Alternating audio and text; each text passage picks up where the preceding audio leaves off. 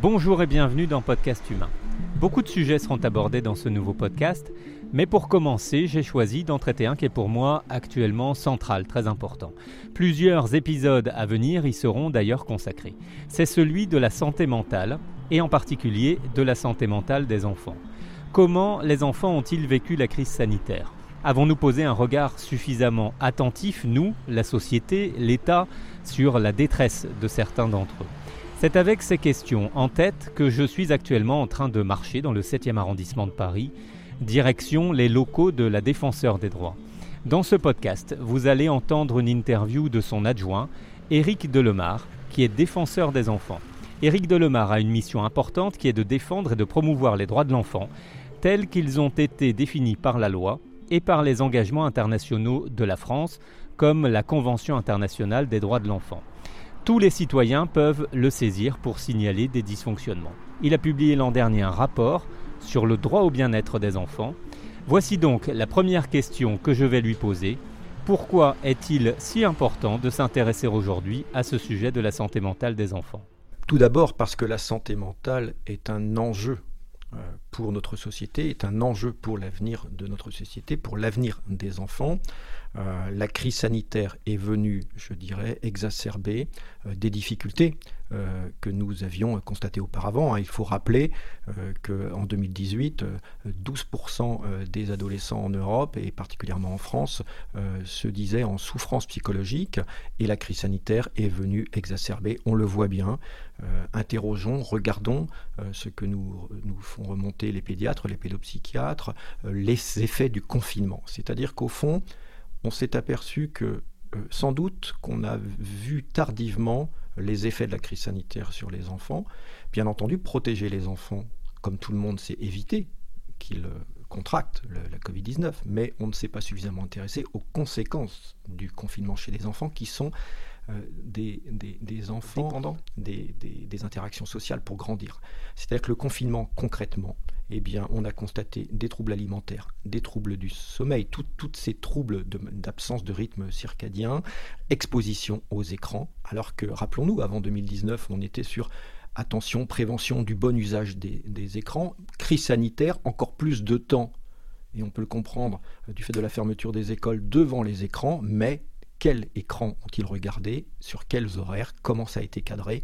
Et donc, sortie de confinement, assez paradoxal, rappelons-nous euh, en, 2020, euh, euh, beaucoup moins, grâce aux gestes barrières, beaucoup moins d'affections pulmonaires, et par contre, jamais autant d'hospitalisation pour dépression, mal-être des enfants. En 2021, Santé publique France constate quand même une augmentation de 30% des hospitalisations des enfants, 60% des 11-17 ans disent avoir eu des pensées suicidaires.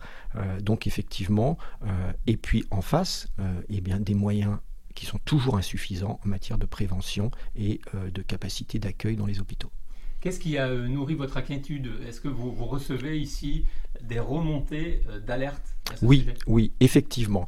Au moment où, avec Claire Edon, nous décidons, fin 2020, de consacrer notre rapport sur la santé mentale des enfants, le droit au bien-être, qui sera donc notre rapport remis au président de la République en 2021, nous constatons à travers les 3000 saisines que nous avons par an, mais donc imaginez sur 6, 7, 8 ans, euh, ça fait plusieurs euh, dizaines de milliers de, saisines, et eh bien qu'au au travers de ces saisines, des atteintes au droit à l'éducation pour les enfants en situation de handicap, les enfants de la protection de l'enfance qui ne sont pas suffisamment euh, protégés ou qui ont des ruptures de parcours ou qui ont des difficultés d'accès aux soins, eh bien nous, nous voyons dans ces réclamations des mal-être de plus en plus qui s'expriment avec des effets sur euh, l'apprentissage des enfants. Effectivement, on comprend bien qu'un enfant euh, qui ne va pas bien aura des difficultés d'apprentissage et fera sans doute un adulte qui n'ira pas bien dans une société qui n'ira pas bien.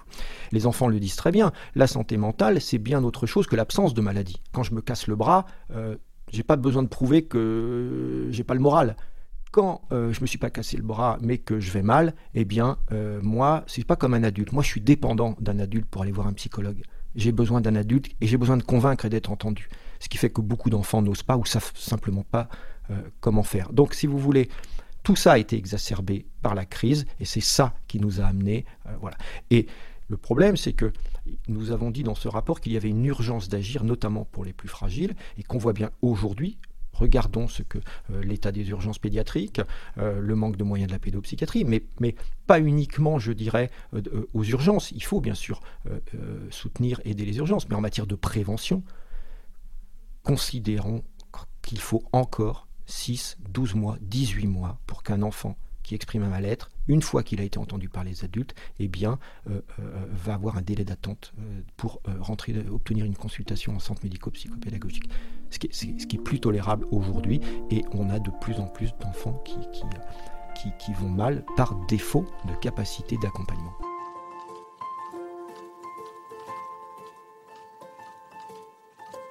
Dans notre rapport en 2020 euh, sur euh, la, prise en compte de la parole de l'enfant, nous disions n'attendons pas que les enfants aillent mal, euh, qui passent à l'acte pour enfin se sentir obligés de les écouter. Et la crise sanitaire, encore une fois, est venue exacerber ces souffrances, on le voit bien, psychologiques, ces mal-être, ces, ces, troubles de l'humeur, de la dépression, sentiment de mal-être, peur de l'avenir, euh, éco-anxiété maintenant, comme on voit avec la question euh, du réchauffement et de l'injustice climatique que beaucoup d'enfants euh, voient, et en face, une réponse qui n'a pas bougé, une offre qui n'a pas bougé. Notre pays ne, comment, ne, peut pas se satisfaire de tous ces, ces, enfants qui, qui vont très très mal, et certains, enfin, c'est catastrophique, et qui se font énormément de mal, jusqu'aux tentatives de suicide qui sont intolérables. Quelle est la réponse aujourd'hui de, de l'État et de la société au sens large face à ce phénomène? Alors, il y a une prise en compte euh, dans, on le voit bien dans, les discours, dans les annonces de la société. Je crois que, notre rapport avec la défenseur a contribué justement à ce que euh, nos concitoyens perçoivent la santé mentale pas uniquement comme euh, une problématique psychique, une maladie mentale. Et ils, font le lien, je crois, la crise sanitaire à, attirer leur attention sur le fait que euh, l'absence de bien-être conduit. Par contre, il faut agir à tous les endroits. Dans notre rapport, dans les 29 recommandations que nous avons fait avec Claire Edon, euh, nous avons des recommandations en matière de prévention. Donc effectivement, je vous parlais des centres médico-psychopédagogiques, mais il faut aussi conforter les maisons des adolescents. Vous savez que désormais, dans chaque département, il y a une maison des adolescents qui a cette grande capacité et dont la mission est d'accueillir gratuitement et de façon anonyme des adolescents qui peuvent aussi, bien entendu, euh, se protéger, se sentir protégés parce qu'ils savent que leur, anonymat est préservé. Donc il faut consolider. Ces maisons des adolescents bataillent tous les ans pour la reconduction de leur budget, qui est souvent en plus des budgets euh, bi ou tripartis, un peu de conseil départemental, euh, un peu d'ARS, parfois un peu de PJJ, etc. Donc ça, c'est fondamental. Il faut remettre, redonner des moyens à la médecine scolaire. On le voit bien que la médecine scolaire euh, n'a eu de cesse que de, voir ses effectifs baisser. On le voit bien notamment sur la question du harcèlement scolaire et du cyberharcèlement. Il faut absolument soutenir les, les, professeurs le, dispositif phare, qui est un dispositif euh, qui va, à la rentrée, en, ce mois de septembre, va être euh, élargi dans tous les établissements, est une avancée, mais encore une fois, c'est pas uniquement en classe que ça se passe. Il faut considérer l'école comme un, comme un lieu de vie et pas comme un lieu de passage. C'est tout, le, personnel doit être concerné parce qu'on sait très bien que le harcèlement, c'est dans les lieux où on ne va jamais, dans les toilettes, euh, au fond des couloirs, en bas des escaliers. Et il faut absolument la communauté éducative. Et ça, les enfants l'expliquent très... Enfin, vous écoutez les enfants, ils vous l'expliquent très vite. Donc, remettre, soutenir par la médecine pré-scolaire euh, les, les enseignants. Il faut penser l'hôpital pas uniquement en gestion de lit, c'est-à-dire qu'il faut euh, des équipes mobiles. Il y a des organisations très intéressantes euh, de chefs de pôle en pédopsychiatrie, par exemple, qui ont des équipes mobiles, mais aussi des centres euh, médico-psychologiques qui peuvent recevoir des enfants en consultation ambulatoire et bien entendu des lits d'hospitalisation. Donc c'est à tous ces endroits-là qu'il faut agir, c'est pas un seul endroit. L'accès à Internet pour le meilleur, mais là, on va s'intéresser au, pire, à, créer des situations intolérables pour la, génération des enfants, cette, cette génération. C'est-à-dire que le harcèlement perdure une fois sorti de l'école, dans le quartier, à la maison, le week-end. Ce cyberharcèlement, on le voit bien, a conduit à des passages à l'acte désastreux d'enfants qui, qui, se sont fait énormément de mal.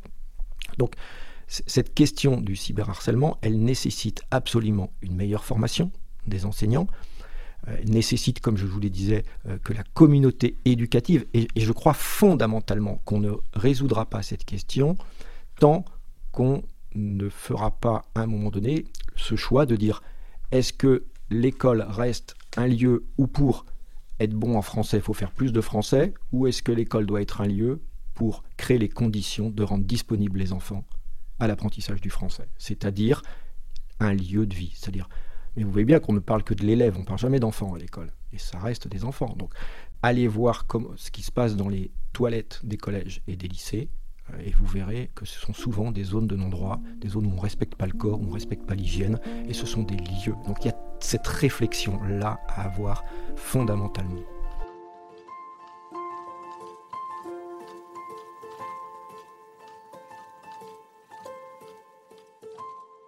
Dans ce rapport, dans la première partie, nous, avons, euh, de manière préventive, euh, nous sommes bien entendu intéressés à tous les enfants. Mais effectivement, dans notre deuxième partie, nous nous intéressons aux enfants les plus vulnérables, pour lesquels, au fond, il y a une urgence d'agir. Les enfants de la protection de l'enfance, les enfants en situation de handicap, euh, les enfants en grande situation de pauvreté. Il faut bien comprendre que lorsque vous êtes éloigné du logement ou que vous êtes dans la précarité de l'habitat, vous êtes le plus éloigné de vos droits qui sont par essence souvent très sectorisé, l'accès à la santé, l'accès à l'éducation. Et on voit bien qu'aujourd'hui, une part de la population en grande situation de pauvreté, qui n'est pas d'ailleurs regardée, puisqu'aujourd'hui on est dans, vous voyez, plein emploi, euh, donc on se dit, tiens, qu'est-ce qui se passe? Et pour autant, on a une population qui est, laissée de côté et qui, qui a abandonné ses droits. Et donc ça, effectivement, ça crée euh, de la souffrance, ça crée euh, du passage à l'acte. Une des craintes que j'ai, c'est que des enfants sortent des radars de la prévention. Alors bien entendu, il y a des associations, euh, il y a la délégation interministérielle de, l'accès à l'hébergement et l'accès au logement euh, qui, est là, il y a énormément d'associations, euh, Rome Europe, qui, qui, vont vers, mais on a une obligation de plus fondamentale d'aller vers ces populations qui se sentent complètement stigmatisées. Le nouveau ministère de la Santé s'appelle le ministère de la Santé et de la Prévention. Est-ce qu'il faut y voir d'une façon générale un signe d'espoir? Écoutez, euh, je, en tant que défenseur des enfants, je forcément, euh, je n'ai aucun a priori sur les réorganisations, mais je forcément, ce qui va être un signe pour nous, c'est est-ce que nos euh, saisines, nos réclamations sont en baisse, ou et, mais je crains qu'aujourd'hui, encore une fois, sans, je dirais, l'ampleur de, des réponses en matière de prévention dans tous les domaines de l'enfance, je dirais l'éducation, l'éducation spécialisée, le champ du médico-social, le handicap, la protection judiciaire de la jeunesse, la protection de l'enfance, s'il n'y a pas euh, la lutte contre la précarité, s'il n'y a pas, euh, je dirais, une réorganisation fondamentale, et on le voit bien d'ailleurs, euh, il ne vous a pas échappé, il ne nous a pas échappé qu'on on assiste à un vrai problème d'attractivité des métiers de l'humain aujourd'hui. eh bien, je crois que malheureusement, la défense des droits de l'enfant a encore beaucoup de combats à mener les droits ne sont pas négociables. On parle là de droits euh, euh, qui sont constitutionnels. L'accès à la santé, l'accès à l'éducation. Ils ne sont pas discutables qu'on habite Paris ou Mayotte.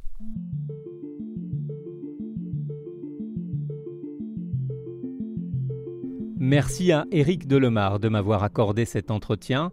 Pour en savoir plus et prendre connaissance de toutes ces propositions, il vous suffit de taper Rapport défenseur des enfants dans votre moteur de recherche préféré. Et si vous souhaitez poursuivre la conversation, n'hésitez pas à me contacter directement à ce sujet ou pour échanger plus largement. Vous pourrez me retrouver sur la plupart des réseaux sociaux. A très bientôt